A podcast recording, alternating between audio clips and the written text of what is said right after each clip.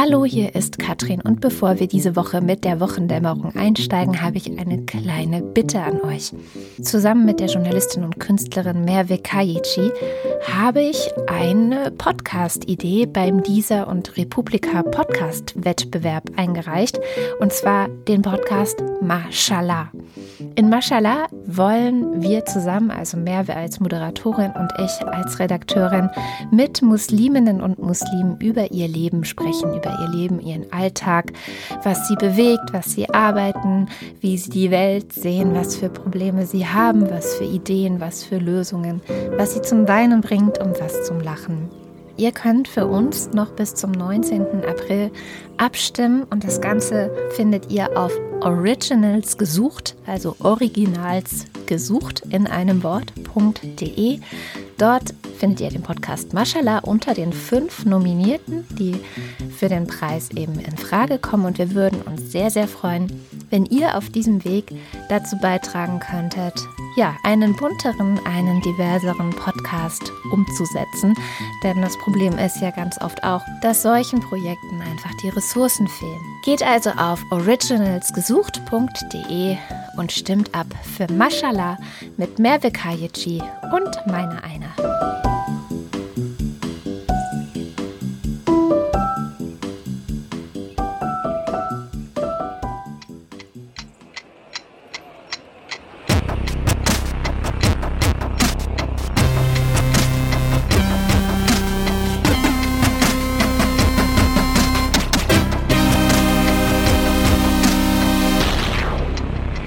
Willkommen zur Wochendämmerung vom 5. April 2019 mit Holger Klein. Und Katrin Rönecke und ohne Butteflicker. Wer ist das nochmal? Für alle, die uns zum ersten Mal hören. Das war der Präsident von Algerien. Ich hatte ja letzte Woche noch dieses Militärputschgeraune äh, hier gebracht. Das äh, könnt ihr jetzt wegpacken. Weil Bouteflika ist äh, mit sofortiger Wirkung zurückgetreten. Was natürlich auch sein kann, ist, dass das schon der Putsch war, weil immerhin hat ja der Armeechef im Fernsehen gesagt, er sollte jetzt mal zurücktreten, was er jetzt gemacht hat. Jetzt ist für drei Monate, also in spätestens drei Monaten gibt's Wahlen in Algerien und so lange hat dieser Bouteflika-Kumpel die Macht im Land. Und da müssen wir dann jetzt halt mal gucken, was der Armeechef die nächste Zeit so sagt und macht, weil, wie gesagt, der hat Bouteflika ja überhaupt erst aus dem Amt gefernseht. was jetzt, Öffentlicher Druck nennt man das. Was jetzt einigermaßen Hoffnung macht, ist natürlich, dass Hunderttausende Algerier sowieso schon draußen auf der Straße sind und das vielleicht wirklich irgendwie hinbekommen könnten, dass da so, ja, einigermaßen demokratische Verhältnisse Einzug halten in dem Land, die dann hoffentlich nicht darin gipfeln, dass wieder irgendwelche bärtigen Kackmullers die Macht übernehmen und die Unterdrückung weitergeht, bloß halt mit religiösen Mitteln. Das ist ja, was gerne passiert in Nordafrika. Hm. Ja. Ich habe zum Brexit einen Satz, der alles auf einen Nenner bringt. Mhm. Der Satz lautet, es gab Abstimmungen, es ist immer noch nicht klar, wie es weitergeht, vielleicht wird es verschoben und vielleicht wissen wir nächste Woche mehr. ich habe ja, was heißt, wir, wir, werden nächste Woche mehr wissen, so oder so. Ja, stimmt, da ist der 12. April dann und da zeigt sich dann, wie es weitergeht. Du hast ja eine genau, schöne Sendung in deinem Vrind-Kanal aufgenommen, habe ich gesehen. Ich? Ja? Ja, seit Jahren nehme ich da schöne Sendungen auf. Ausschließend, naja. Also zum Brexit jetzt, beziehungsweise so, darum, warum ja. das politische System in Großbritannien offenbar etwas dysfunktional ist und welche ja. Auswege es daraus gibt. Keine. das ist ja eigentlich der Witz an der Sache. Na, wir werden sehen, nächste Woche. Am 10. ist äh, EU-Sondergipfel. Da wird Theresa May dann versuchen, die EU davon zu überzeugen, dass sie es bis zum 22. Mai, nee, am 10. April ist Sondergipfel, Entschuldigung, bis das, da, da wird sie dann die EU davon überzeugen, dass sie es bis zum 22. Mai hinkriegt, einen geordneten Rückzug anzutreten. Und wenn die EU das glaubt, dann ist Brexit halt erst am 22. Mai. Das ist ein Mittwoch, an dem ich in London sein werde. Mhm. Das heißt, eventuell sehen wir uns da das dann zum letzten Mal. Oder ich habe eine geile Riot-Berichterstattung oder sowas. Oh Gott, Holger. Naja, wenn ich da nicht rauskomme, ich habe schon überlegt, ob ich mir so eine Goldmünze irgendwie an so eine Kette machen lasse und mir um den Hals hänge damit ich notfalls mit den Schmugglern wieder rauskomme, weißt du? So weit ist es schon gekommen. Äh, apropos, so weit ist es schon gekommen. Eine Meldung zum Brexit ist mir diese Woche aufgefallen und zwar hat Human Rights Watch gewarnt, dass in Großbritannien durch den Brexit, also weil alles sich die ganze Zeit nur noch darum kümmert, ähm, das soziale System im Land die basalen Bedürfnisse sehr, sehr vieler Menschen nicht mehr befriedigen kann. 3,7 Millionen Kinder, die in absoluter Armut leben, immer mehr Familien, die bei diesen kostenlosen Essensausgaben irgendwie sich mit Nahrungsmitteln versorgen müssen alte Leute, die kaum mehr Pflege bekommen, die sie benötigen und so weiter und System. Also dieses ganze Wohlfahrtssystem in Großbritannien ist halt durch die Austeritätspolitik, die dort ja sehr, sehr lange gefahren wurde, im Grunde liegt das Ding brach. Es braucht eigentlich dringend sozialpolitische Reformen in dem Land, aber ist nicht möglich, weil es im Grunde gerade kein Parlament gibt, das sich damit beschäftigen könnte, weil das Parlament halt rund um die Uhr damit beschäftigt ist, eine Lösung für diesen ganzen Brexit-Scheiß zu bekommen. Und Human Rights Watch hat dann auch noch davor gewarnt, dass falls es wirklich einen No-Deal-Brexit geben sollte, dass dann gerade auch die Situation der Armen, der Kranken, der Kinder in dem Land sich drastisch verschlimmern könnte. Ich würde vermuten, dass das selbst bei einem Mit-Deal-Brexit auch nicht besser für diese Leute wird, weil es war ja auch vorher nicht wirklich besser. Ja. Also die Probleme sind ja jetzt nicht erst in den letzten zwei Jahren entstanden, die ja, wir da haben. Ähm, von daher denke ich. Die stammen mal, schon eher so aus den 90ern, würde ich Ja, behaupten. so in den 80ern hat es angefangen, ne? Mhm. Thatcher, Thatcherismus. Ja, genau. Thatcherismus, genau. Was auch ganz witzig ist, ist, dass sich ja dann der Himmel aufgetan hat äh, im Unterhaus. Ich weiß nicht, ob du das mitgekriegt hattest. Mhm. Äh, die waren da halt gerade so irgendwas am Machen und dann hat's Knuff gemacht und auf einmal hatten sie ein Loch im Dach und hat's reingeregnet. Oh Gott. Woraufhin irgendjemand, äh, ich habe jetzt leider Gottes den Tweet nicht mehr wiedergefunden, eine Stelle aus der Bibel zitiert hat und der Himmel tat sich auf und es regnete ein äh, der Herr. so, fand ich sehr, sehr lustig. Ja, vielleicht findet den ja noch einer und mag den dazu tun. Wollen wir mal nach Deutschland gucken? Gucken wir mal nach Deutschland.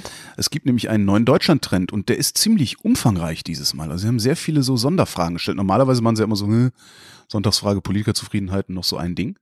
Sonntagsfrage war ganz interessant. Das Kräfteverhältnis untereinander bleibt halbwegs gleich, aber es gibt keine Koalitionsoptionen ohne AfD und Ferengi.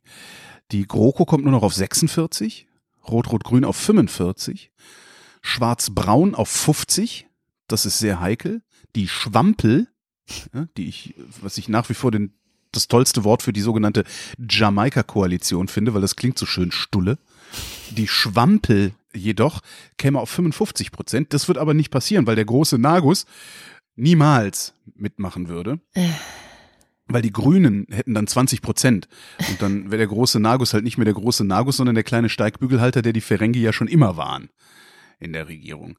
Was spannend wäre, Schwarz, Grün, Rot käme zusammen auf 66 Prozent.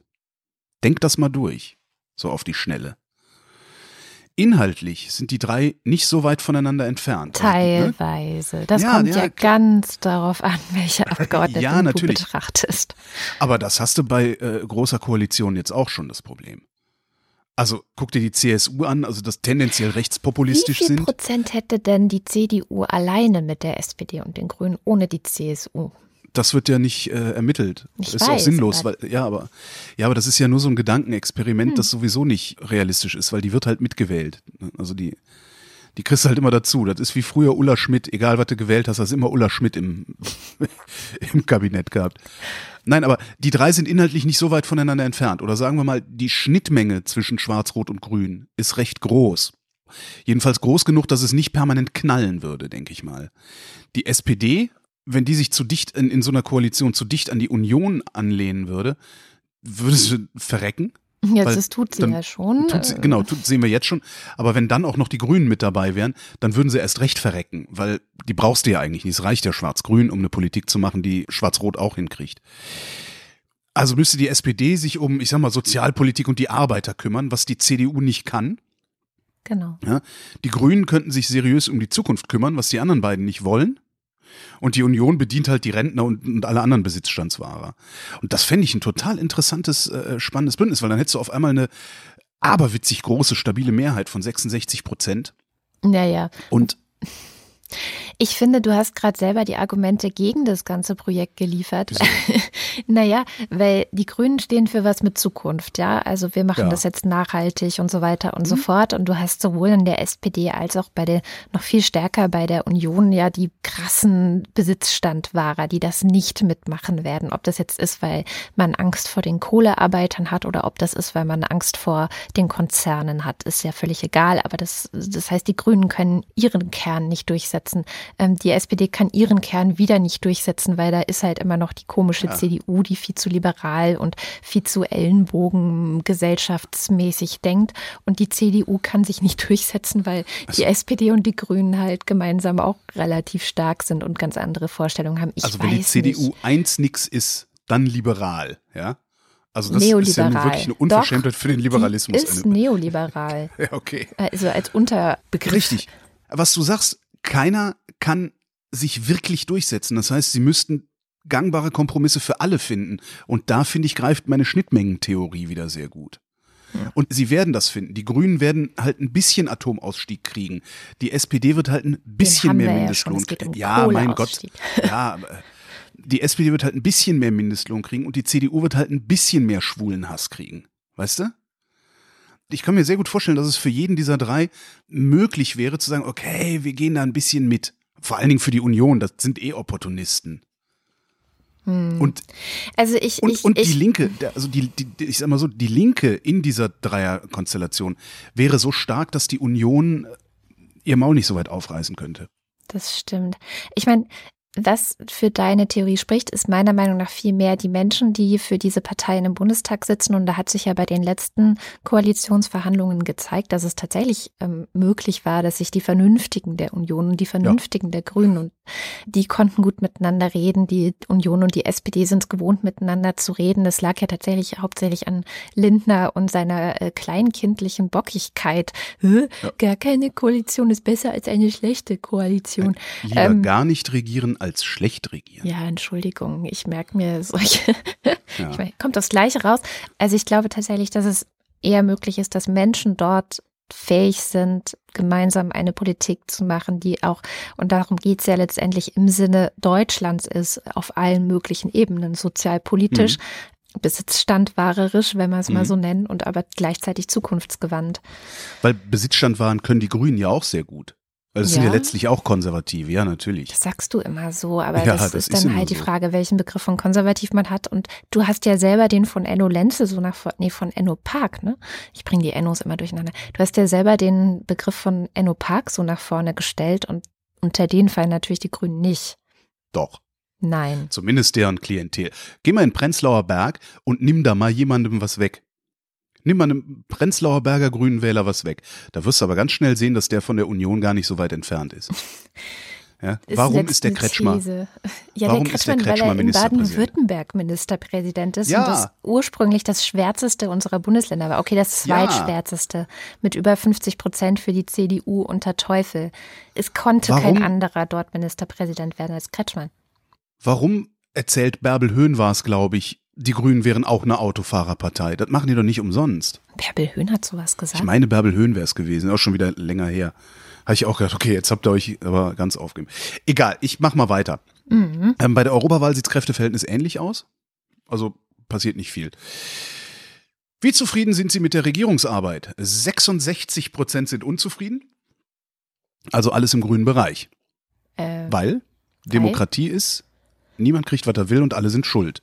Das heißt, es muss eine Mehrheit unzufrieden sein. Es, kann, es geht überhaupt nicht anders. Du wirst, wenn du, das kannst du dir auch bei den Massenmedien angucken, du wirst immer gleichzeitig mehr Leute finden, die mit irgendwas, was im Fernsehen läuft, nicht zufrieden sind, als dass du Leute findest, die damit zufrieden sind. Ich glaube, das ist systemimmanent und ich glaube, es ist noch nicht mal ein Fehler im System. Nö, das stimmt. Und es führt halt letztendlich auch dazu, dass du was dagegen unternimmst. Ne? Stell dir vor, 66 oder 80 Prozent wären zufrieden, dann würden wir halt rumdümpeln. So, hm, ja, wie wir hier in der Doku neulich gesehen haben, wo Lothar Späth meinte, naja, die Bundesrepublik Anfang der 90er Jahre war halt eine, wie hat das genannt? Ein ermüdetes Land. So, dann haben wir so, jetzt haben wir noch die Wiedervereinigung gemacht, jetzt ist aber auch mal gut, jetzt lehnen wir uns zurück. Ja. Politikerzufriedenheit. Habeck klettert weiter hoch, wird also ein bisschen bekannter. Weil haben wir ja immer hier, Zufriedenheit heißt, kennen Sie den? Kramp-Karrenbauer aber liegt noch vor Robert Habeck und eigentlich ist Robert Habeck viel länger schon ein Thema als Annegret Kramp-Karrenbauer. Und ich finde, daran kann man ganz gut erkennen, wie viel die Berichterstattung in den alten Medien tatsächlich noch ausmacht. Hm. Ja, die war nämlich im Fernsehen und in der Zeitung so präsent wie wahrscheinlich sonst nur Erdogan. Also jetzt nicht bei uns, sondern in der Türkei. Also es ging ja nur noch Kram Karrenbauer, Kram Karrenbauer, Kram Karrenbauer. Ich habe die überall gesehen, gehört, gelesen. Und dann ist klar, dass du bei so einer Frage dann hochkletterst. Wahrscheinlich. Und jetzt kommt was ganz Spannendes. Eins der Sonderthemen, das Sie abgefragt haben, ist das Thema bezahlbarer Wohnraum. Die Frage, wie groß ist das Problem, bezahlbaren Wohnraum zu finden? Groß oder sehr groß, sagen ein Drittel der Leute. Das ist krass. Ja, klein oder gar kein Problem, sagen mehr als ein Drittel der Leute, 37 Prozent. Das sind insgesamt 70 Prozent. Der Rest ist dann vermutlich Eigentümer oder so. ähm, aber interessant ist, gerade mal ein Drittel der Bevölkerung, falls das hier überhaupt repräsentativ sein kann, falls da nicht vielleicht die äh, Stichprobe zu klein sogar ist, aber ein Drittel sagt, das Problem ist groß. Das heißt halt auch alle anderen sagen, das ist gar nicht so groß, das Problem. Und da habe ich gedacht, kann das sein, dass wir Großstadtspacken Scheuklappen aufhaben und das Problem medial größer machen, als es tatsächlich ist? Nee, ich glaube tatsächlich, dass das Problem halt in den Großstädten existiert und auf dem Land nicht.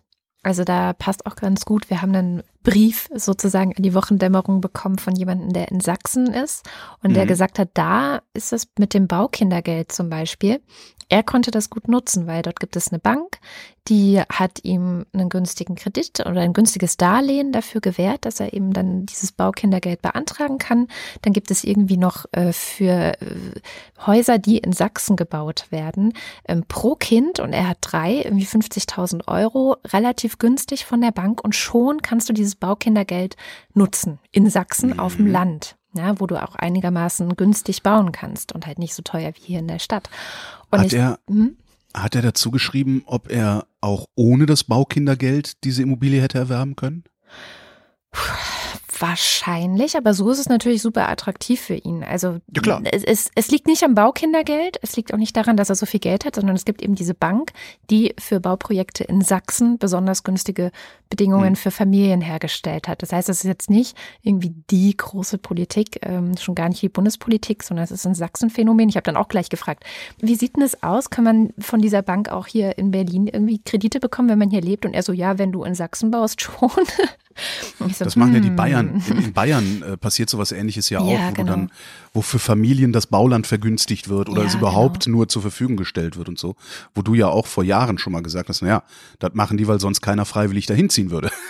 Ja, und weil die, weil das sind dann auch, Regionen, die halt komplett überaltert sind und die einfach ein Interesse ja. daran haben, dass es dort auch junge ja. Leute gibt, Kinder gibt und dass diese, es gibt ja auch sehr viel Infrastruktur dort, die will genutzt werden. Wenn die nicht genutzt wird, dann verkümmert die und so weiter. Mhm. Und ich glaube, dass tatsächlich auf dem Land diese Problematik nicht so krass besteht und dass es ein Städteproblem ist und das erklärt dann wieder, warum es nur ein Drittel ist, die dieses Gefühl haben.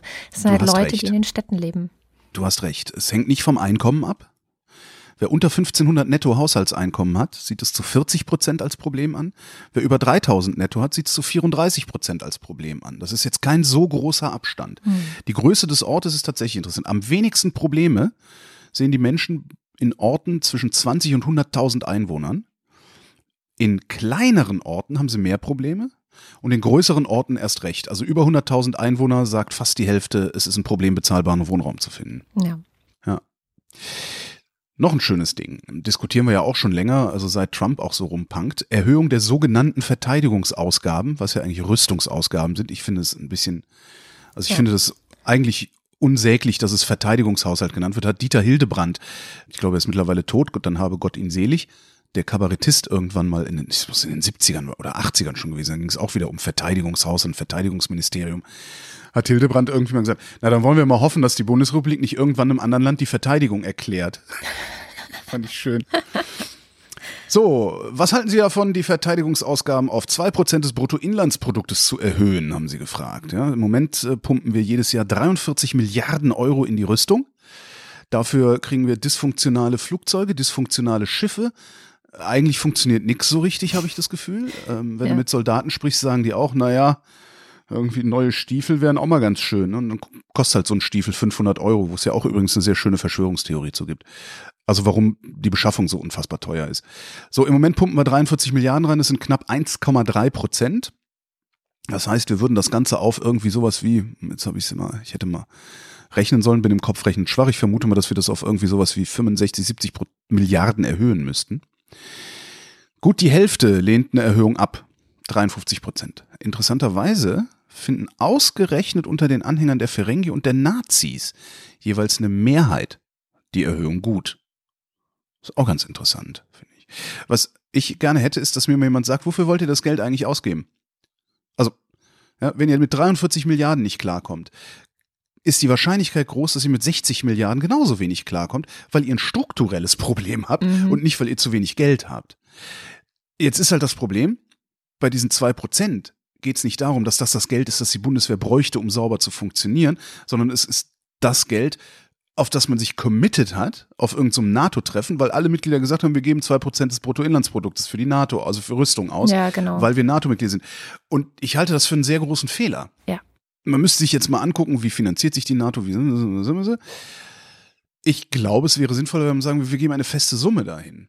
Ist natürlich blöd, wenn du dann irgendwie so Wirtschaftskrise hast und keine Kohle mehr, aber da kann man Klar. ja eventuell auch so oder du sagst äh, von bis. Also es gibt halt auch, genau. es, es gibt ja auch Entwicklungen und man spricht ja immer davon, dass die Wirtschaft wächst ja auch. Das heißt, der Prozentsatz, also der wächst nicht, ja. der ist immer gleich, aber wenn sozusagen das, wovon du das abziehst oder abrechnest, immer wächst und wächst und wächst, dann könnte man vielleicht auch sagen, naja, wenn man das jetzt gegenrechnet, dann wäre es vielleicht eher 1,5 Prozent oder sowas. Oder wenn man noch mit einem mitzieht, dass wir nicht mehr im Kalten Krieg sind und dass auch die Welt sich naja. verändert hat. Ja. Ich wäre mir nicht so sicher, dass wir nicht im Kalten Krieg sind. Aber in gut. einem anderen Kalten Krieg, wo vielleicht ein Panzer nicht so viel ausrichten kann. Ehrlich gesagt. Das stimmt allerdings. Jetzt haben sie noch ein paar Fragen nach der NATO gestellt. Äh, vier Fünftel der Deutschen finden die NATO in mehreren Dimensionen gut. Vier Fünftel? Ähm, vier Fünftel, 80 Prozent. Okay. Finden die NATO in wirklich mehreren Dimensionen gut. Außer bei den Linken und bei den Nazis, da ist es nicht ganz so weit ausgeprägt. Am 26. Mai sind Europawahlen. Da wollten sie dann auch noch wissen, wen die Menschen gerne als Kommissionspräsidenten haben wollen. Manfred Weber von der CSU, dieser Orban-Kumpel, der immer so tut, als würde er Orban nicht kennen 29 Prozent. Franz Timmermans kennt kein Schwein, kommt aus den Niederlanden, ist Sozialdemokrat, eigentlich ein ganz cooler Typ, was ich so an Einlassungen mitgekriegt habe. 24 Prozent. Schönste Antwort, ich kenne beide nicht. 33 Prozent. Ja, ein Drittel der nicht. Deutschen, ja, aber ich finde es nach wie vor erschütternd, ja, weil das heißt, mit einem Drittel der Deutschen ist letztlich kein Staat zu machen, weil sie noch nicht mal daran interessiert sind, wie das politische Konstrukt funktioniert, in dem sie leben, dass ihr Leben im Wesentlichen definiert. Ich unterstelle das übrigens auch für nationale Wahlen, nur ist da wahrscheinlich irgendwie so das Gefühl, ich gehe mal lieber wählen, ich tu mal lieber so, als hätte ich mir eine Meinung gebildet, ist wahrscheinlich ein bisschen ausgeprägter. Ich glaube, das hat auch was damit zu tun, was für eine Wahrnehmungsrealität Menschen haben. Und in der Wahrnehmungsrealität der meisten Menschen gibt es eben diese kurzen Nachrichten also jede Stunde im Radio oder abends vom Ende der Nachrichtensendungen, die vielleicht mal eine Viertelstunde gehen. Mhm. Und wenn du schaust, was für Dinge da im Fokus sind, dann ist es doch meistens Bundespolitik sehr stark vertreten. Da gibt es noch so ein bisschen Ausland, Wirtschaftspolitik, Sport. Sport hat echt einen großen Anteil dafür, dass es nur so wenig ne? Zeit ja. ist. Und sowas wie Europapolitik kommt überhaupt nicht vor oder ganz, ganz selten, wenn es halt mal Aufreger dort gibt oder ein neues mhm. Gesetz. Aber die Personen, die dort eigentlich sind, die dort uns vertreten. Ich meine, letztendlich vertreten die uns, also uns als ja, Volk. Also es sind auch nur Volksvertreter. Die kommen da sehr selten vor oder äh, halt nicht oft genug, als dass man in der Lage wäre, es sich einzuprägen. Ein ähnliches Problem hat übrigens ja. äh, interessanterweise auch die Regionalpolitik, wo man ja denken müsste, ja, das ist ja ganz klein und nah, da kennt ja jeder jeden und so, ne? Es, es sollte ja eigentlich kein Problem sein. Aber Wer dadurch, ist der Wirtschaftsminister von Brandenburg? Genau. Also ja. dadurch, dass du einfach so eine kurze Wahrnehmungsspanne von Politik überhaupt hast in der Bevölkerung und die meisten Menschen auch gar nicht erstens keine Zeit vielleicht haben, sich intensiver damit auseinanderzusetzen und dann auch keine Lust. wenn du die Wahl hast zwischen, ich beschäftige mich jetzt eine Stunde lang mit irgendwelcher Lektüre von, weiß ich nicht, Material der Bundeszentrale für politische Bildung oder ich gehe spazieren in der Sonne und esse ein Eis. Was machst du dann mit deiner Freizeit? Ja. Also ja, es muss ja nicht eine Stunde sein. Man, das, das wäre dann ja auch wieder Aufgabe der Massenmedien, Formate zu finden, in denen die Leute trotzdem ordentlich informiert sind. Und diese Formate heißen natürlich nicht dritte Fernsehprogramme, in denen Tag aus Tag ein und von morgens bis abends Quizshows laufen. Das stimmt. Ja? Das kann nicht die Lösung sein. Also da hast du recht. Und es ist aber gleichzeitig auch, irgendwie schafft es eben diese Europapolitik nicht runterzukommen auf diese Ebene hm. in der Wahrnehmung halt überhaupt stattfindet. Es gibt ja, ist ja nicht so, dass man sich nicht informieren könnte. Die Informationen sind ja da. Es gibt auch spezielle, und das ist vielleicht schon Teil des Problems, spezielle Kanäle, auf denen kannst du dich eigentlich permanent informieren, ob das jetzt Podcasts sind oder irgendwelche Kanäle, die direkt bei der EU sind oder was weiß ich, Newsletter von Europaabgeordneten oder sowas, wie ich das jetzt mache. Aber du musst dich halt aktiv erstmal dahin bewegen. Es ist halt nicht so convenient und deswegen passiert es halt so wenig. Das ist dann auch wiederum mangelnde politische Bildung, was du da gerade beschreibst. Ja. Denn eins ist klar, in einer parlamentarischen Demokratie ist der Parlamentarier nicht in der Bringschuld. Ja, ja, ich bin der Staat und ich habe dafür zu sorgen, dass ich, wie nennt man das denn, mündig Entscheidungen über meinen Staat treffen kann. Klar.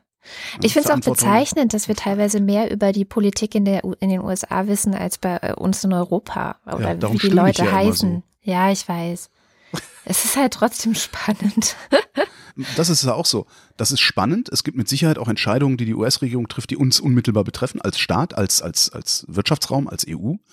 Das meiste von dem, was berichtet wird, ist aber eigentlich auf dem Niveau von Boulevardjournalismus, dem aber dadurch, dass es am Anfang der Nachrichten platziert wird, viel zu viel Bedeutung beigemessen wird. Ja.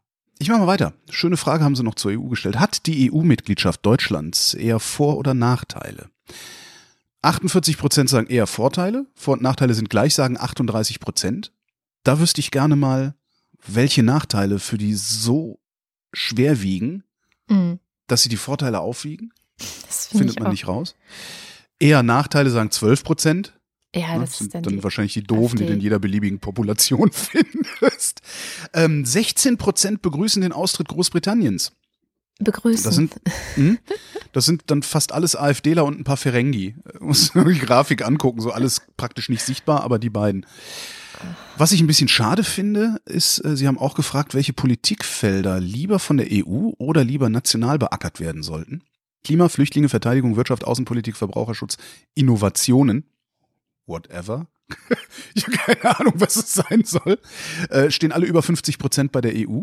Bloß soziale Standards kommt gerade mal auf die Hälfte. Dabei bin ich fest davon überzeugt, dass es gerade da schlau wäre für das weitere Zusammenwachsen, wie nennt man das, die Integration, EU-Integration mhm.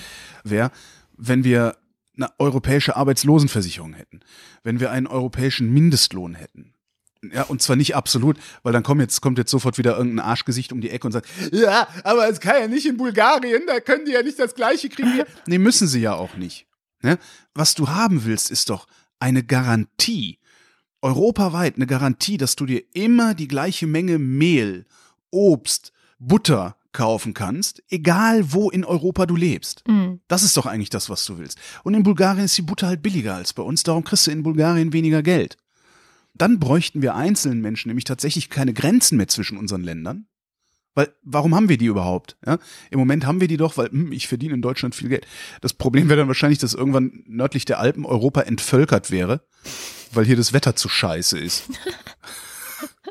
Was dann aber auch wieder egal wäre, weil wenn dann alle nach Spanien gehen, dann würden wir uns da auch eine Industriestruktur aufbauen, die wahrscheinlich den Wohlstand äh, äh mehren würde, ähnlich wie er in der Bundesrepublik existiert. Also mir ist das so heiß in Spanien. okay, du bleibst dann hier und sorgst nee, für. Ich gehe nach Irland, das ist schon in Ordnung. Ja, okay, ja, dann machen wir das. Ende Deutschland-Trend. Ich empfehle dringend, sich die Grafiken anzugucken. Es ist sehr äh, viel Datenreichtum, der da stattfindet. Also es ist diese Woche sehr interessant gewesen oder diesen Monat sehr interessant gewesen, der Deutschland-Trend. Außerdem dürfte es der letzte vor der Europawahl sein. Machen die? Ich weiß es gar nicht. Wie lange vor Wahlen darf man keine Statistiken? Äh, war das fünf hm. Wochen oder so? Sechs Wochen, fünf Wochen? Weiß ich nicht mehr. Ich weiß auch nicht. Eventuell ist das jetzt jedenfalls der letzte große Deutschland-Trend vor der Europawahl und das ist ja auch nochmal ganz interessant. Mhm. Ja, ich wollte ein Thema kurz aufgreifen. Es gibt gerade sehr viel Tohuwabohu um die AfD-Tante im Bundestag, die irgendwie Vizepräsidentin werden wollte und schon wieder nicht gewählt wurde. Disclaimer, ich nenne keine Namen mehr von AfD oder anderen rechten Leuten, habe ich beschlossen. Ich finde, das muss man nicht. Es gibt eben diese Frau. Dann ich das. Hitler! die aufgestellt wurde. Ähm, es gab da eine Menge Stimmen, die gesagt haben, weil das Ganze ist ja jetzt schon, also wirklich schon lange ein Drama. Die AfD stellt irgendwelche Leute auf, der Bundestag wählt sie einfach nicht. Und aber weil es ja die größte Oppositionspartei ist, muss sie natürlich irgendwie einen Vizepräsidenten stellen oder auch nicht. Ähm, das ist jetzt die Frage. Ich finde es interessant, wie sich unisono anscheinend alle Medien und Kommentatoren darauf geeinigt haben, dass sich gerade der Bundestag äh, ins, selbst ins Knie schießt, indem sie da niemanden wählen. Selbst jemand wie Hans-Christian Ströbele. Und das hat mich echt überrascht. Also von Christian Lindner habe ich nichts anderes erwartet, als dass er sagt, oh, die ist voll nett, die wähle ich. Oder äh, der Brinkhaus ja auch, ja, die hat sich vorgestellt und man so. Brinkhaus, äh, Unionsfraktionschef. Genau, aber Ströbele äh, von den Grünen, der äh, im Deutschlandfunk irgendwie gesagt hat, dass man eben äh, vorsichtig sein muss. Es darf keine Zwei-Klassen-Demokratie geben. Also das sind gewählte Abgeordnete und so und die haben die gleichen Rechte, weil das nun mal der Wille der Wählerinnen und Wähler ist, bla bla bla.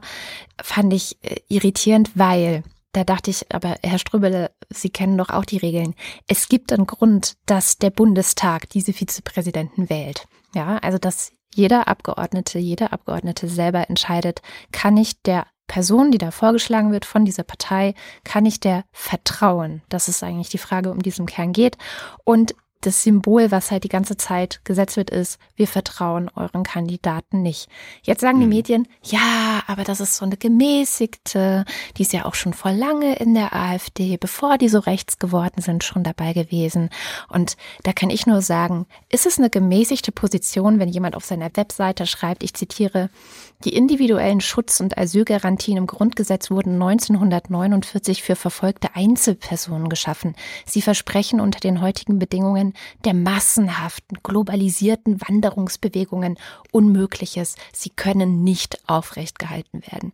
Also eine Frau, die ganz offen dafür eintritt, den Schutz des Asylrechts von 1949 abzuschaffen, der soll jetzt irgendwie, soll jetzt jeder Bundestagsabgeordnete vertrauen. Und ich kann nur sagen, so nein. Also ich stärke auch so persönlich allen, die da jetzt mit Nein gestimmt haben oder sich enthalten haben, kann ich nur sagen, ja, also verstehe ich voll, würde ich auch nicht wählen. Und das ist vielleicht dann auch das Problem der AfD, dass sie es halt nicht schaffen werden, irgendjemand aufzustellen, der irgendwie wählbar ist, weil wir wissen ja, dass auch am Anfang ähm, sehr viele Leute die Fraktion ja auch verlassen haben. Aus Gründen, denke ich mal. Ja, die Gemäßigten sind da längst weg. Das ist ja, halt, da gibt es genau. keine Gemäßigten. Das ist eine rechtsextreme Partei. Ja, genau. So.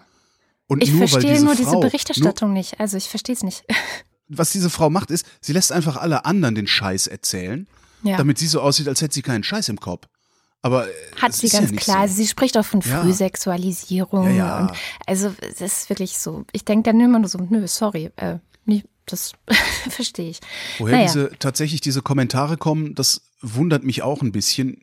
Aber also ein Teil davon ist sicherlich, also weißt du, so gerade so beim Axel Springer Verlag, da würde ich erwarten, dass die das äh, grundsätzlich gut finden. Also es ist eher ein AfD-nahe Publikationen sind, die da rausfallen. Bei den normalen also selbst die Taz hat einen Kommentar gehabt, dass es sinnvoll wäre, die AfD zu normalisieren, indem man sie da in den, in den ja, ja, alle.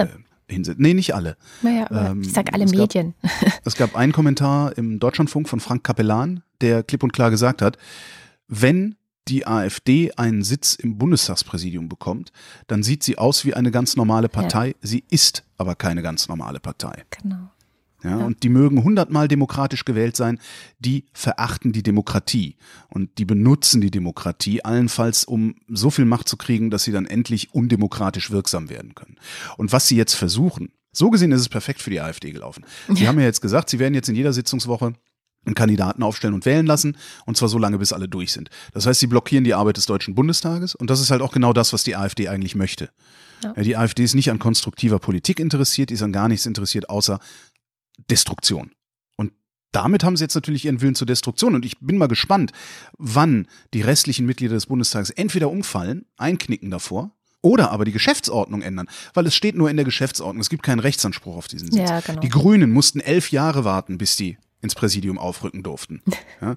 Die Linkspartei, ich glaube sieben Jahre oder neun Jahre, ich weiß es gar nicht mehr. Echt so lange? Ja, soll keiner so tun, als würde davon die Demokratie in irgendeiner Form beschädigt werden. Und das ist, ich weiß nicht, warum diese ganzen Kommentatoren so kommentieren. Tatsächlich nicht. Ich weiß nicht, ob die sich, ob die Angst haben, nach der Machtergreifung an die Wand gestellt zu werden, wenn sie das nicht machen oder sowas. Aber ich würde mal mangelndes Wissen unterstellen oder Nein, mangelnde nein, Informationen, meinst du nicht? wenn ich weiß, dass die Grünen so lange warten mussten und die, die Linkspartei auch oder damals PDS, dann wissen die das auch. Das sind ja keine Idioten. Die haben auch Archive, die haben auch Möglichkeiten, sich zu. Nee, nee. Ich mache den Kolleginnen und Kollegen, die da so kommentieren, gerade wirklich persönlich Vorwürfe. Ich halte das für unanständig, überhaupt zu einer solchen Meinung zu kommen. Tatsächlich. Ja. Das ist keine normale Partei. Ich suche das Ding von Frank Capellan mal raus, können wir verlinken. Sehr gut. Vielleicht können wir es sogar noch einspielen. Hm. Ah, ich weiß nicht, ob ich das noch schaffe. Ähm, kommen wir jetzt noch zu einem anderen Thema. Und zwar habe ich für diese Woche endlich mal wieder ein Interview mit jemandem geführt. Und das passt ganz gut zu dem ganzen, das ist keine normale Partei, das ist eine rechte Partei.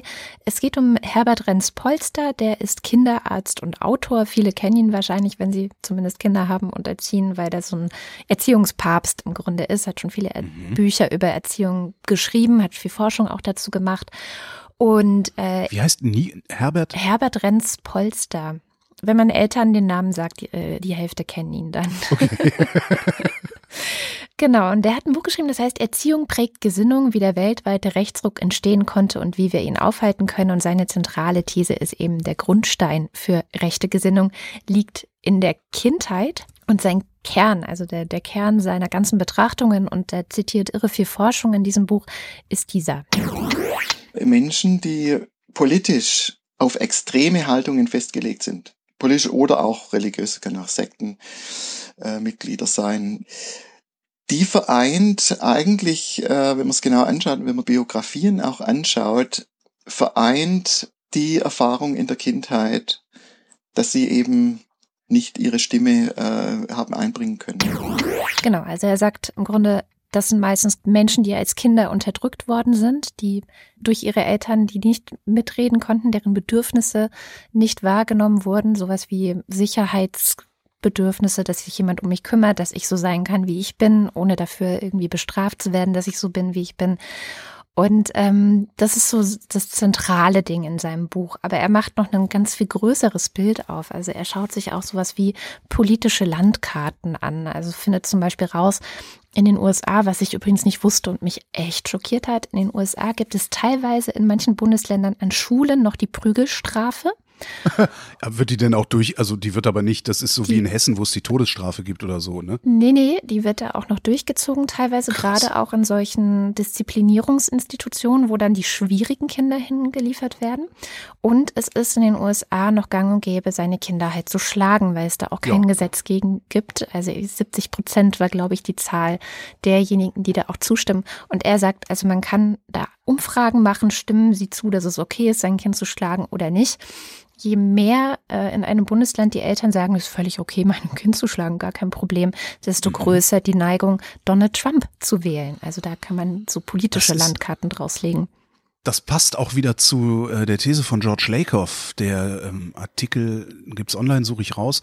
Understanding Trump auch formuliert hat, dass äh, insbesondere da, wo ein traditionelles Familienbild, in dem der Vater das letzte Wort hat, nicht weil er das bessere Argument hat, sondern weil er das letzte Wort hat, weil ich das sage, Ja. dass da, wo solche Familienstrukturen stark ausgeprägt sind, die Macht Trumps herkommt, weil sie sich genauso einen wünschen wie Trump, der sagt, weil ich der Präsident bin und Ja. nicht, weil ich eine gute Idee. Hm, Lakoff kommt auch sehr viel in diesem Buch vor. Aber wir wollen ja nicht so viel über die USA reden. Gucken wir mal in unseren eigenen Osten. Und Ja. das macht nämlich Franz Polster auch. Also da gibt es ja so eine autoritäre Sehnsucht zu beobachten und die scheint eben nichts Neues zu sein, sondern direkt nach der Wende ist ein Forscherteam einfach mal rüber und hat da Daten erhoben. Als äh, damals die, das Team von Frau äh, Gerda Lederer äh, den Autoritarismus untersucht hat anhand von gut validierten Fragebögen, wo sie zuerst auch in der BRD schon Daten erhoben hatten, dass sie festgestellt hatten, dass schon damals, also schon bei der Wende, also die haben das wirklich Wochen, wenige Wochen nach der Wende die Daten erhoben, da war also noch nicht irgendwelche was weiß ich, äh, Arbeitslosigkeit oder irgendwas, dass schon damals eigentlich in der DDR ein höherer Sockel an autoritärem Denken, auch an Fremdenfeindlichkeit in der DDR zu messen war, als bei den Jugendlichen äh, in der BRD. Was ist anders in der äh, DDR? Ganz sicher nicht die gewaltförmige Erziehung, weil man weiß eigentlich, dass Gewalt war in der DDR offiziell auch geächtet. Es sollten ja sozialistische Persönlichkeiten werden und äh, das war eindeutig ein Plus in der Behandlung der Kinder. Also es war eher nicht äh, die Gewalterfahrung, aber das ganz entscheidende Unterschied war, dass Kinder eben eine von klein auf institutionalisierte Kindheit erlebt hatten, schon als, als Säuglinge in der Regel. Und das wiederum in Einrichtungen, wo wir heute wirklich sagen würden, also wirklich alle Experten, die ich kenne und befragt habe, sagen, geht gar nicht. Also, das heißt, wenig Bindung, wenig Eingehen auf die Individualität und die Bedürfnisäußerungen des Kindes. Ziel war vielmehr, dass die eben in der Gruppe sich einfügen, dass sie sozusagen äh, mit dem Programm laufen. Also in Einrichtungen, die wirklich die banalsten, die oder die die grundlegendsten Fragen des Kindes, äh, die wir eingangs behandelt haben, bin ich sicher, komme ich in Not, bin ich anerkannt, eigentlich nicht beantworten konnten. Das ist bei dem Personalschlüssel war das einfach nicht möglich.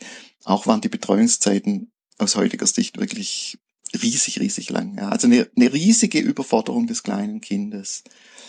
Und das wiederum bedeutet für, äh, für das Kind, dass es eigentlich Kindheiten verbracht hat, immer in einem System von Ansage und Gehorsam. Ich muss mit dem Programm laufen, nur dann kann ich den Tag überleben, sozusagen. Und das ist für mich Vorbereitung auf, ja, auf eine autoritäre Grundhaltung, also dass man sich dann nur sicher fühlt in Hierarchien, nur sicher fühlt in ja, Führer oder geführten, geführten Positionen. Jo, so viel zu den Ostdeutschen. Das ist natürlich noch viel komplexer als äh, jetzt in diesem kurzen Ausschnitt. Also er, er erklärt dann auch noch, dass es natürlich auch ganz viele Ostdeutsche gibt, die ja trotzdem anständig, wie ich immer sage, anständig mhm. sind und eben nicht fremdenfeindlich werden oder irgendwie alle andere ausgrenzen wollen oder so, so ein Unterdrücker-Hierarchieprinzip einführen. Ähm, das erklärt er auch, wie das kommt, dass nicht alle, die so eine Kindheit hatten, hinterher äh, im Grunde Arschlöcher sind, sondern dass man eben ganz viel viele Beziehungserfahrungen im Laufe seines Lebens auch machen kann, die sich wie so ein Gewebe zusammenfügen. Also dass positive Beziehungserfahrungen auch dazu führen können, dass man eben trotzdem resilient wird gegen ja, Autoritarismus. Das gesamte Interview, das waren jetzt nur so ein paar Ausschnitte daraus, ist etwas über eine halbe Stunde lang und das würde ich mhm. dann, weil ich es auch wirklich sehr aufschlussreich fand, äh, in unserem Wochendämmerungsfeed als eine extra Folge veröffentlichen. Und ich kann mhm. nur sagen, es lohnt sich, weil er nämlich am Ende auch noch eine sehr umfassende Schulsystemkritik übt, die mir natürlich sehr gefällt auch. Ja gut, die, aber die ist doch naheliegend. Also ja, total. das brauchen wir ja gar nicht. Ähm, der Aufschwung ist vorbei. Ja. Endlich. Ja, in Deutschland ist der Aufschwung rum. Das heißt, wir wachsen nur noch mit voraussichtlich 0,2 Prozent. Das heißt, der Abschwung ist noch nicht da. Niemand muss sich gerade Sorgen machen. Was passiert, wenn die Briten endgültig raus sind, werden wir dann sehen. Was passiert, wenn China weiterhin so rumschwächelt, werden wir auch noch sehen. Aber wir haben noch keinen Abschwung. In dem Zusammenhang bin ich auch über eine Geschichte gekommen. Vielleicht ist sie sogar deswegen veröffentlicht worden. In Australien könnte der Aufschwung auch zu Ende gehen. So, Australien hat seit 27 Jahren ununterbrochen Aufschwung. Unfassbar. Ja? Das muss man sich vorstellen. Stell dir das bitte mal Kennen vor, du bist gemacht? irgendwie, du bist Mitte 30, ja, du bist ja Mitte 30. Ja. Du, stell dir bitte mal vor, du hast in deinem Leben noch nie was anderes erlebt, als dass es nächstes Jahr geiler ist als dieses Jahr. Stell dir das oh bitte mal Gott. vor. Oh naja, die, die haben eine riesige Immobilienblase, die treibt diesen Aufschwung auch seit vielen Jahren. Die Australier sind höher verschuldet, als die Amerikaner vor der Finanzkrise 2008 verschuldet waren. Okay. Das heißt, wenn deren Blase platzt und es gibt Anzeichen dafür, also die Immobilienpreise sinken schon, äh, wenn die Blase platzt, platzt sie wahrscheinlich gewaltig. Aber ich vermute mal, dass das auf uns hier nicht so extreme Auswirkungen hat, weil Australien ist ja relativ klein. Ich weiß hm. nicht, wie viele Leute da wohnen. Zehn Millionen? Keine Ahnung. ähm, aber ich fand das so faszinierend. 27 Jahre Aufschwung. Ja? Das Oi, ist natürlich oi, auch, oi, oi. hätte ich jetzt gerne hier bei uns. Ne? Die nächsten 27 Jahre Aufschwung, hätte ich die Rente durch. alles geritzt. Wahnsinn, das, kann- Wahnsinn. Das könnte alles so schön sein. 27, ja. Zwei Themen gab es noch die Woche, bei denen ich überhaupt nicht kapiere, warum wir das überhaupt noch diskutieren. Impfpflicht und die Widerspruchslösung bei Organspende. Also Impfpflicht ist jetzt im Zusammenhang mit diesen Masernausbrüchen, die wir immer wieder erleben, weil die Esoteriker ihre Kinder nicht impfen wollen. Und bei Organspende, weil Jens Spahn gesagt hat, so, wir machen eine Widerspruchslösung. Jeder ist Organspender und zwar so lange, bis entweder er selbst zu seinen Lebzeiten oder seine Angehörigen nach seinem Tod widersprechen. Und ich habe bisher noch kein seriöses Argument gegen eine Impfpflicht oder diese Widerspruchslösung gehört. Alle Argumente, die ich kenne, sind religiös oder quasi religiös. Solange sie religiös sind, wäre ich mutmaßlich bereit, mit mir reden zu lassen. Aber diese ganzen quasi religiösen Sachen, ja, nee. Ich raff das nicht. Das Dümmste, was ich jemals gehört habe, war, als jemand gesagt hat, äh, ich will nicht, dass äh, jemand meine Leber bekommt, der sie sich vorher möglicherweise kaputt gesoffen hat. Das ist halt total. ja. Also, weiter draußen kann man intellektuell wahrscheinlich nicht sein. Das ist auch wieder die Aufforderung ans, ans Publikum, bitte, falls ihr seriöse Argumente kennt, ich will das gar nicht Ich habe eins diskutieren. gelesen diese Woche. Ich, ich will es auch gar nicht diskutieren. Ich bin für eine Impfpflicht und zwar nicht nur Masern, sondern komplett. Und ich bin für eine Widerspruchslösung bei der? Organspende. Alles, hier was die Mas- STIKO empfiehlt. ja, genau, alles, was die STIKO empfiehlt. Und ich bin für eine Widerspruchslösung bei der Organspende und da lasse ich auch nicht mit mir diskutieren. Lasse ich einfach nicht. Ich, da bin ich dermaßen gefestigt. Also willst du jetzt ein seriöses Argument hören oder nicht? ich will sie hören, ich will sie hören, ja, aber ich, ich, wollte nur sagen, bitte erwartet nicht, dass ich mich davon umstimmen lasse, weil das ist so tief drin bei mir. Schon seit über 20 Jahren bin ich der Meinung, dass wir das brauchen und ich glaube nicht, dass man mich da noch umgestimmt kriegt. Da bin ich konservativ. Ich höre. Ähm, und zwar gab es diese Woche eine Pressemeldung von Transparency äh, International oder Transparency Deutschland heißen die ja hier, zu genau diesem Gesetz. Und die sehen es sehr kritisch, weil sie sagen, Welches jetzt Impfen oder Organe? Organe. Impfen fällt mir jetzt auch nichts ein. Ähm, Organe, also die Organspende. Und zwar meint ein Dr. Wolfgang Wodak, der irgendwie im Vorstand von Transparency sitzt, dass, Zitat, ärztlich oder pflegerisch Verantwortliche sind zuallererst dem Vertrauen ihrer Patienten verpflichtet. Nichts darf ohne oder gar gegen deren erklärten oder mutmaßlichen Willen geschehen. Entsprechende Versuche Dritter müssen zum Wohle der Patienten in jedem Fall abgelehnt und verhindert werden. Die neuen Rechte und Strukturen fördern gefährliche Sekundärinteressen.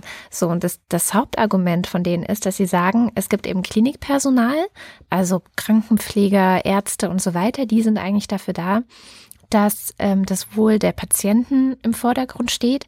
Und jetzt könnten eben neue Interessen hinzukommen, nämlich die Frage, oh, könnten wir da vielleicht ein Organ herbekommen? Die haben einfach Angst, dass sozusagen ein Patient in Zukunft vielleicht nur noch als Organspender behandelt wird und nicht mehr als Patient. bisschen, der hat ein bisschen viel Rainer Erler gelesen. Ähm, das passiert bestimmt. Ja, Also und die was auch bestimmt Forderung- passiert. Die Forderung, die da drin steht, ist halt auch, dass sozusagen die Entscheidung zur Organspende so geregelt werden muss, dass die zweitrangig ist und dass die ärztlichen und pflegerischen Interessen erstrangig sind, egal Ja. was passiert. Und dass eben das Klinikpersonal nicht unter Druck gesetzt werden darf, dass jetzt irgendwie das Organ aber schnell raus muss, weil man es sonst nicht mehr verwenden kann. Lieber Herr Wodark, wie kann ich wissen, dass das nicht längst passiert bei Leuten, die einen Organspenderausweis in der Brieftasche haben? Mhm. So, die Antwort auf diese Frage lautet gar nicht. Und darum finde ich dieses Argument äußerst schwach. Gut, Dass das geregelt ein werden muss. Argument, Also- so. Ja, aber dass das geregelt werden muss, ist doch völlig klar. Und dass es geregelt werden wird, ist auch völlig klar. Und dass es nie hundertprozentig geregelt wird, ist doch erst recht völlig klar. Mhm. Also äh, mit dem Argument zu sagen, nö, wir verzichten drauf, sondern wir, äh, wir machen irgendwas anderes. Ich meine, dann gibt's ja noch, äh, steht ja auch noch im Raum die Idee, das nicht als Widerspruchslösung zu machen, sondern die Leute beim Beantragen des Personalausweises jedes Mal zu fragen. Ja, Ja, bitte entscheiden Sie sich jetzt. Genau. Aber auch das wird nicht reichen, glaube ich. Meinst Ich glaube, du? das wird nicht, ich fürchte, das wird nicht reichen. Weil im Zweifelsfall sagen die Lück nein. Nee, will ich nicht. Weil ich nämlich keinen Bock habe, drüber nachzudenken. Also sage ich nein. So, andersrum, wenn ich nein sagen muss, um da raus zu sein. Ich muss auch nur ein einziges Mal nein sagen. Ja? Ich muss mich nur ein einziges Mal entscheiden. So, und wenn ich nein sage, bin ich Ja. raus. Also ich finde das alleine aus, äh, im Sinne der, wie nennt man das denn? Intellektuellen Energiebilanz äh, finde ich das so rum wesentlich angenehmer. Und damit kommen wir, würde ich vermuten, auch sehr schnell auf eine hinreichende Anzahl Organe. Ja. Naja. Ich hatte noch zwei Nachrichten, noch äh, gute, gute Nachrichten Nachricht aus dem. Ausland. Zuerst zum Ausland. Erstens, die Slowakei hat eine neue Präsidentin, und zwar eine Bürgerrechtlerin, die Mhm. hoffentlich dafür sorgen kann, dass jetzt das Ganze mit der Korruption, also wir wissen, von einem Jahr gab es ja diesen Mord an Jan Kuciak, der aufgedeckt hat, dass Politik und Justiz und äh, alle möglichen, alle Mächtigen im Lande im Grunde Verbündete waren mit kriminellen Organisationen wie zum Beispiel der Mafia. Jetzt gibt es eben Susanna Kaputova. Die ist eben liberal, vertritt Bürgerrechte, ist pro-europäisch, will Frauenrechte stärken. Also man kann ein bisschen hoffen. Und genauso sieht es in der Türkei aus. Da hat nämlich die Partei von Staatspräsident Erdogan, die AKP, hat Istanbul bei den Kommunalwahlen am Wochenende verloren. Höchstwahrscheinlich. ganz, genau, er ne? lässt jetzt nachzählen, weil er das natürlich nicht auf sich sitzen lassen kann. Wie Es ist ja seine Stadt. Äh, und, äh, es ist äh, schwierig für ihn, das zu akzeptieren. Aber ich fand es ganz schön. Ich wette, bei der Nachzählung kommt raus, dass die AKP Istanbul Kann gut behält. sein, je nachdem, was für Mitte und Wege er findet, das Ganze noch ein bisschen zu beeinflussen. So oder so. Ähm, ich fand es ganz schön, es gab einen Artikel von Özlem Topçu dazu in der Zeit, den verlinken wir einfach zusammengefasst, sagt sie, dass man einfach an der Wahl gesehen hat, dass in der Türkei die Demokratie noch nicht ganz tot ist, sondern es ist eben eine humpelnde Demokratie, die nicht besonders gut sieht, aber sie läuft noch. Und das fand ich einen sehr schönen Vergleich. Ähm, ja, und Schön, auch ja. sonst eine sehr, sehr schöne Analyse, die es sich lohnt zu lesen. Ja, verlinke ich.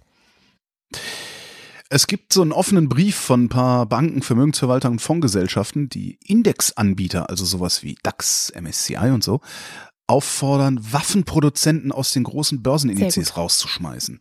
Mhm. Finde ich eigentlich ganz geil. Ja. Dachte ich so als gute Nachricht. Ich kann das ja ein bisschen, ich kann den Wein ein wenig vergällen. Jetzt könnten wir wieder drüber reden, dass wir ja problemlos, haben wir ja öfter schon gehabt, problemlos damit aufhören könnten, Waffen herzustellen, zu verkaufen. Volkswirtschaftlich ist die deutsche Rüstungsindustrie unbedeutend. Das wäre auch richtig, das wäre auch wünschenswert. Einerseits. Andererseits ähm, hast du immer auch den Effekt, dass wer unsere Waffen kauft, auch mit uns reden muss. Und das kann außenpolitisch ziemlich nützlich sein. Und das sieht man gerade sehr schön, es sind nicht direkt wir betroffen, ähm, sieht man gerade sehr schön wieder an Erdogan. Der hat nämlich versucht, äh, US-Flugzeuge und russische Luftabwehr zu kaufen. Was äh, super absurd ist, weil ne, die müssen ja miteinander Ja. sprechen. Das heißt, du hast dann die US-Flugzeugsoftware, die mit der russischen Luftabwehrsoftware redet, dann kannst du da eigentlich auch direkt die Flugzeuge an die Russen geben. So, ne? So, jedenfalls hat, hat er versucht, US-Flugzeuge und russische Luftabwehr zu kaufen, ähm, um die beiden auch gegeneinander auszuspielen, die äh, Russen und die Amis. Äh, haben die Amis gesagt, ja, nee, das machen wir nicht, dann kriegst du gar nichts. so, und jetzt kann er natürlich russische Flugzeuge kaufen zu seiner russischen Natürlich. Luftabwehr. Aber dann kann er halt auch gleich Ja, aus der NATO genau. austreten. Ja. Und das ist ein so ein Nebenaspekt beim internationalen Waffenhandel. Hab ich Ja, Waffelhandel wäre super. Internationale Waffelhandel. Jetzt nur noch Waffeln statt Waffen. Ja, aber die werden ja kalt, das bringt ja nichts. Das ist einer der Seitenaspekte bei diesem internationalen Waffenhandel. Und das ist vielleicht nicht ganz uninteressant für vor allen Dingen so ein kleines Land wie Deutschland, weil eigentlich haben wir weltweit ja nicht, nicht, nicht sonderlich viel zu sagen. Es wird ja noch nicht mehr unsere Sprache wird von, von vielen Menschen gesprochen.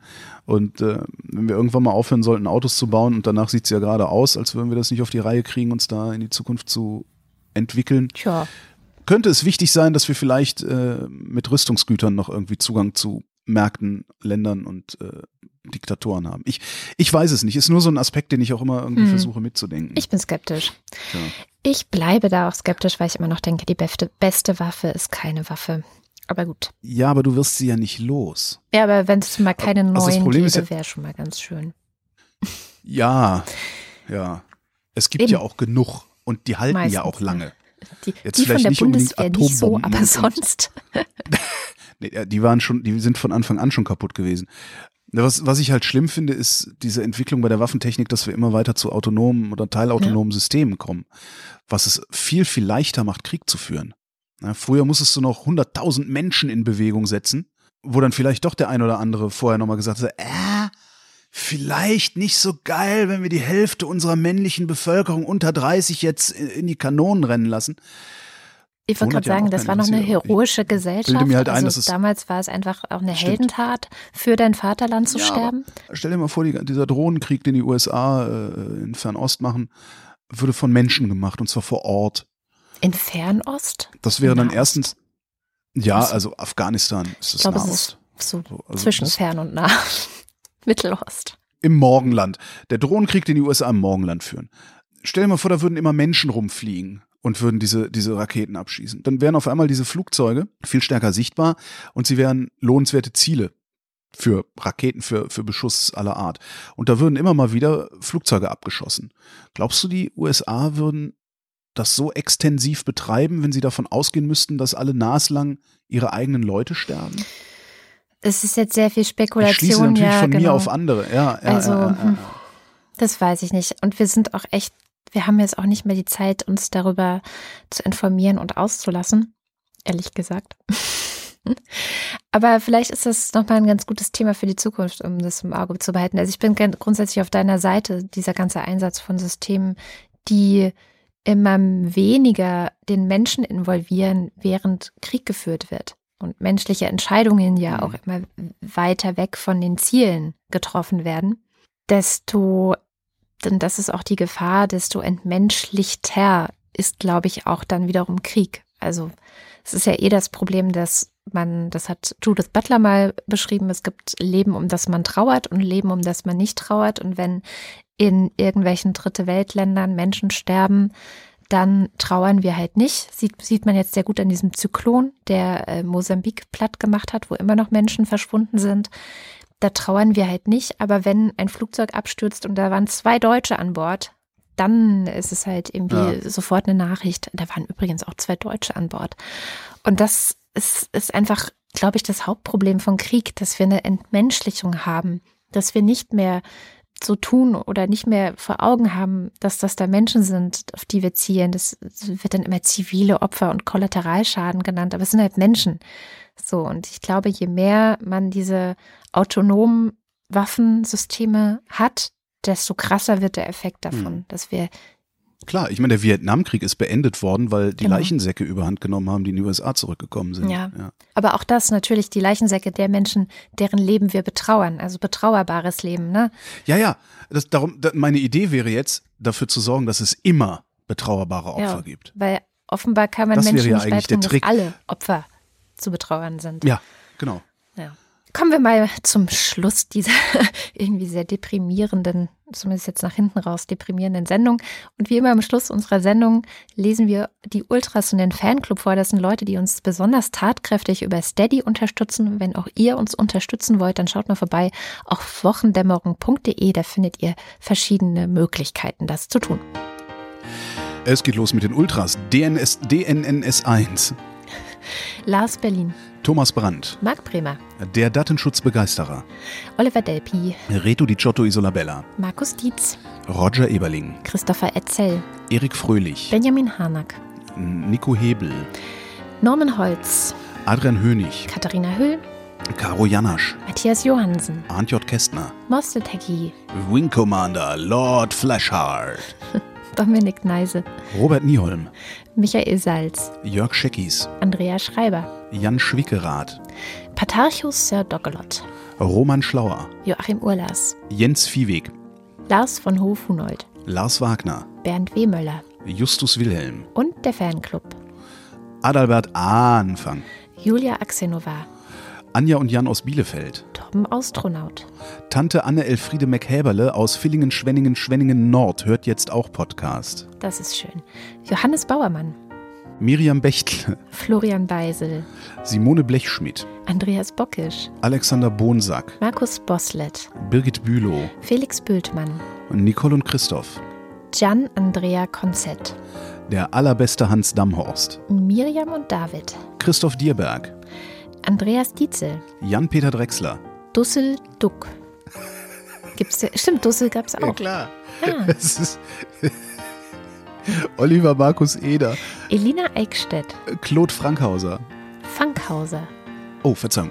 Claude Fankhauser. Sebastian Flücke, Oliver Förster. Olli Frank, Hagen Franz. Wolfgang Fröhlich, Helge Georg. Anja Glage, Burkhard Gnivos. Benjamin Großmann, Ricardo Gatta. Jan Heck, Christoph Wolfgang Arthur Werner Felix Maria Henninger von Mediengestöber. was übrigens, also das, das ist im Grunde Werbung, Ich lasse das jetzt mal so durchgehen, aber eigentlich kostet Werbung mehr als nur 12 Euro im Monat.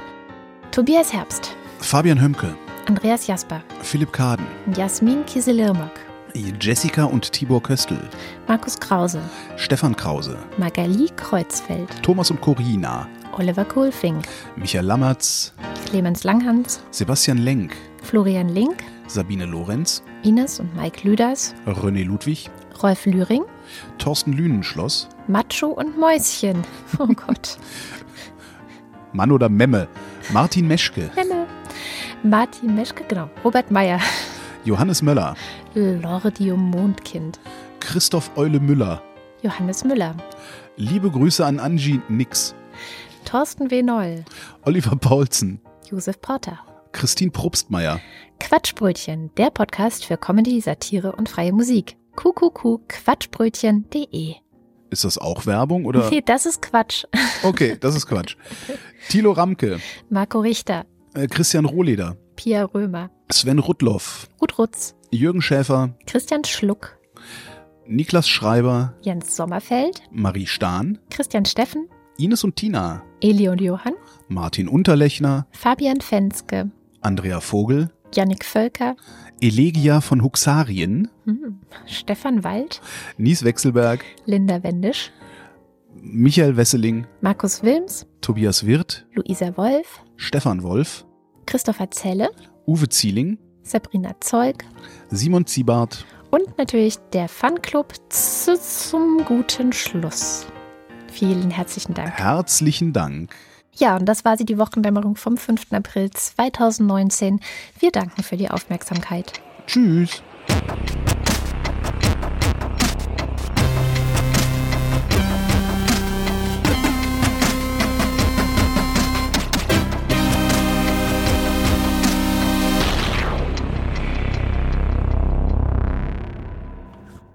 Die Wochendämmerung ist eine Produktion von Haus 1. Es sprachen Holger Klein und Katrin Rönecke. Schnitt Tom Klenner, Musik Oliver Kraus. Weitere Infos auf haus1.fm.